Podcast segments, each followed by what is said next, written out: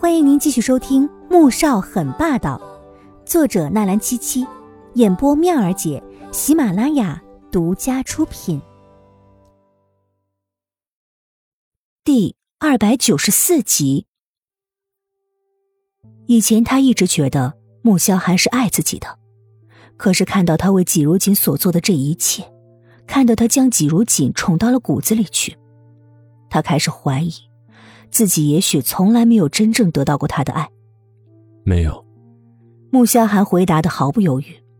以前他也以为自己爱的是苏画，可遇到阿锦之后，他才发现爱很自私，自私到他可以什么都不顾。他可以不要孩子，可以不要自己的生命，却无法和他分开，只想在生命的尽头有他陪着就知足了。苏华惨然一笑，果然。虽然已经知道答案，可是这话从他嘴里这么果决的说出来，还是很伤人。我想清楚了，我去美国治疗，你帮我安排吧，不要告诉爷爷。我想悄悄的过去，最好能在那边定居。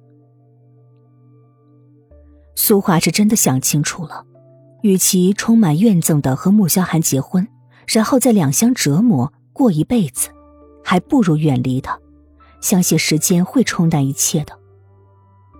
穆萧寒有些诧异，他以为苏画想催他和阿锦离婚的，再赶紧跟他结婚，却没想到他竟然是提出要去美国。可以，不过你确定不告诉苏老吗？我确定。苏华轻轻嗯了一声，十分的坚决。穆萧寒回到病房，季如锦已经醒了，睁着眼睛，不知在想什么。穆萧寒，我是被人推下去的。他的眼底闪过了一道恨意。我和你打电话，准备走楼梯，不知道是谁。用力一推，把我从楼梯推了下去。阿锦，我知道孩子没了，你很伤心。穆萧寒的声音有些发沉。其实，当他听到孩子流产的时候，他竟是松了口气。你不相信我的话吗？季如锦坐起来。穆萧寒只以为他是伤心过度，接受不了这样的事实。阿锦。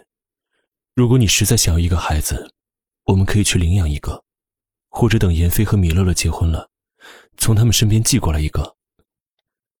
季如锦见他根本不相信自己的话，顿时前所未有的暴躁起来。我说的是真的，是真的。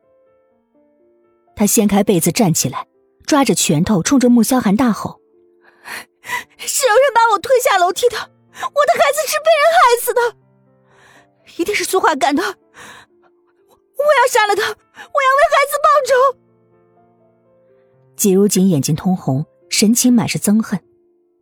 他什么都不要，可是为什么还是不放过他的孩子呢？说完，他就要往隔壁去，却被穆萧寒一把拽住了，紧紧扣着他的肩膀。阿锦，别闹了，他都瘫痪了，他怎么可能推你呢？是他找人推的，一定是的。季如锦像疯了一般的挣扎，此刻，他只有一个念头，要为孩子报仇。阿锦，你冷静一下，孩子没了，没有谁会责怪你。也许他本来就不该来到这个世界上。我了解苏画，他不会那么恶毒的。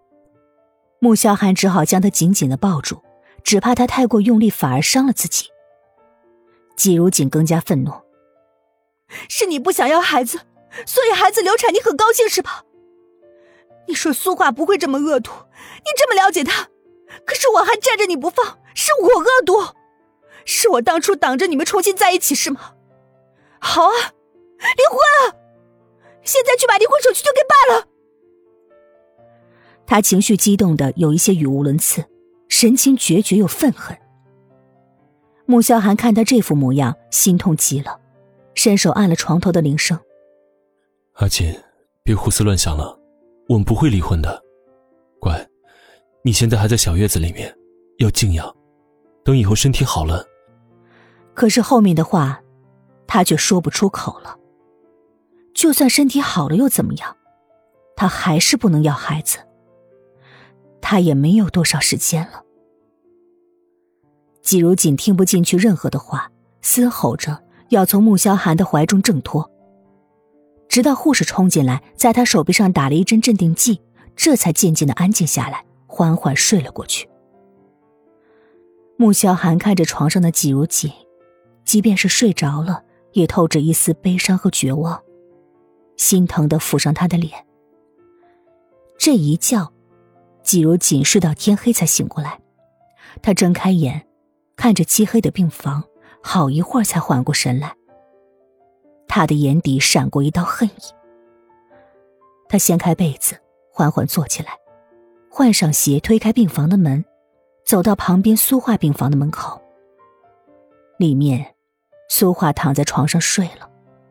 这个时候，如果进去狠狠掐住他的脖子，不行，他不能这么做。